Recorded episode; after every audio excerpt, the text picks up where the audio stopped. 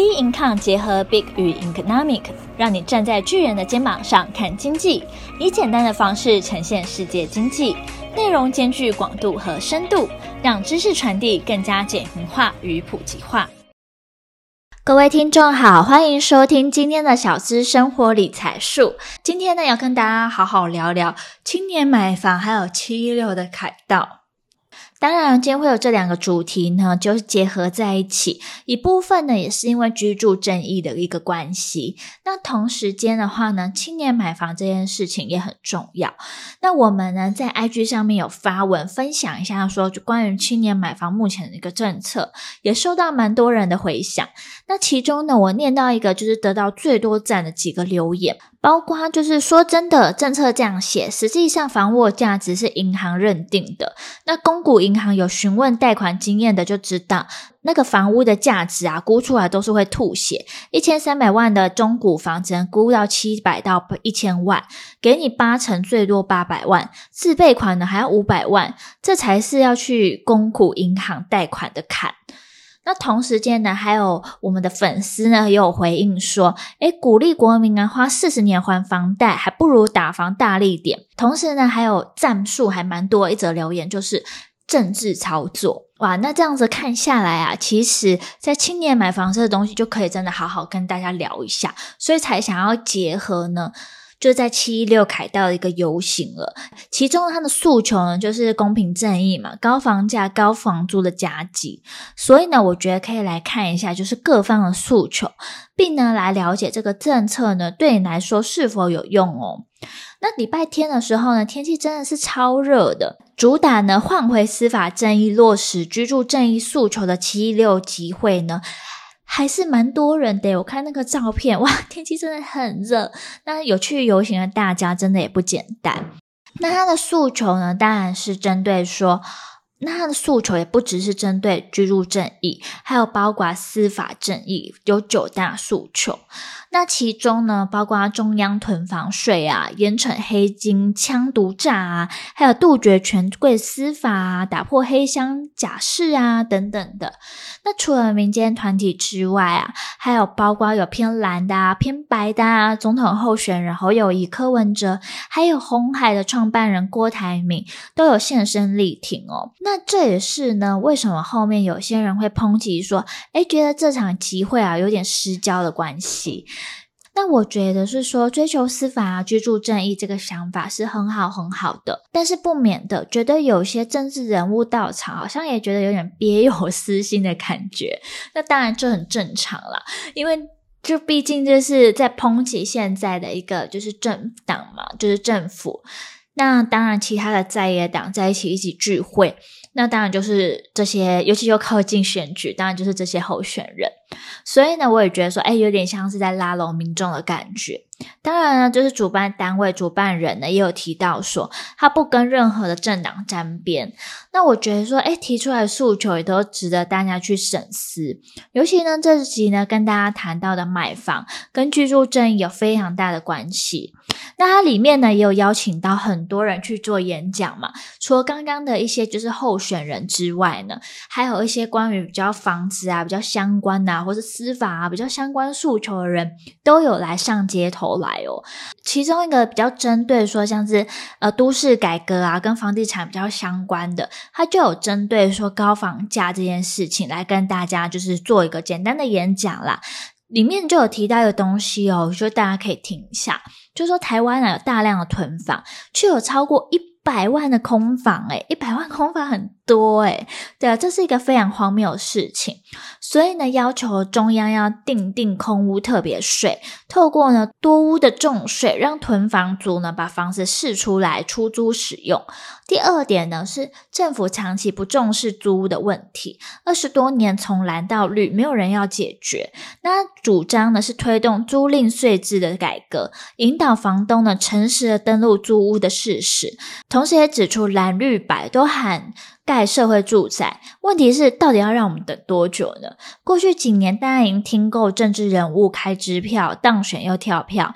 如果要玩真的，应该学习全世界的社宅的做法，建立呢轮候制度，翻号码牌，让民众等，这样会形成强大的民意压力。那候选人当选后啊，大家就每天盯着他有没有认真干，社会住宅呢才会持续的盖下去。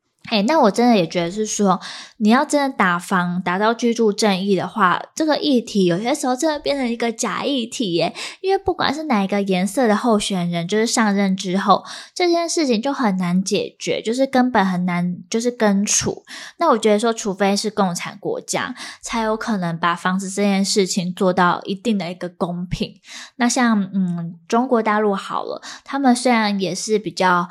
共产一点，但是对于房子这件事情，也不是真的是说到完完全全啊，就是这么样公平的一个状况，就是难买的房子还是难买。而且呢，我有些时候就划一下，说就是中国大陆那边的一些软体呀、啊。比如说那种小红书好了，或是微博，或是呃，有些其实我会发内容到我们的 YouTube 上面啦。然后我看到的时候就会发现说，哎，其实一线的城市呢，要在里面生存，真的都不简单。而且他们也有一些什么彩礼啊，就是结婚像呃，现在我们所提到的聘金啊这一块。那像台湾的话，聘金就比较少。那除了聘金之外，你可能还要有房子。那房子还有分呢，你可能在上海里面的哪一区？都是有关系的，不是说哦，你感觉在上海买房你就很厉害，你在北京买房就很厉害，也是要看地区的。那我觉得其实啊，现在啊，在哪里买房真的都不容易，不简单。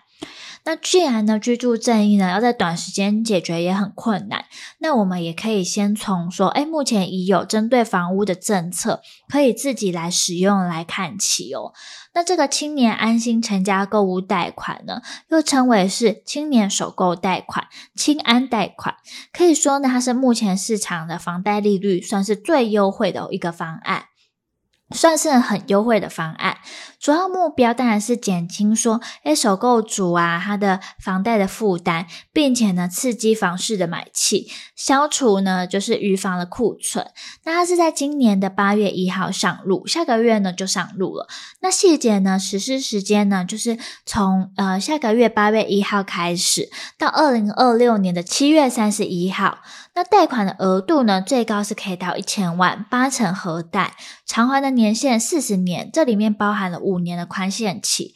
那利息补贴呢，一点五码。那可以参加的资格是什么呢？只要呢你年满十八岁，其实就可以了。然后房子呢，名下的房子是没有自由宅的，申请呢就是到八家的公股银行去申请。那新制跟旧制到底差在哪里呢？其实我觉得说，诶，其实真的好像差的也还算蛮多的哦，因为它的额度啊，从八百万已经变到一千，那年限呢，其实也变长了，比原本旧的方式多了十年。那宽限期也多了，从三年变到五年，而且利息补贴还有加码，原本呢是有公社减半码嘛，这个是依旧保存。呃，原本呢是公股减半码嘛，这个还是保存在的。那除此之外的话呢，现在还有多政府呢加码多补贴一码。诶，在这个状况下，我觉得看起来算是真的比较优惠一点。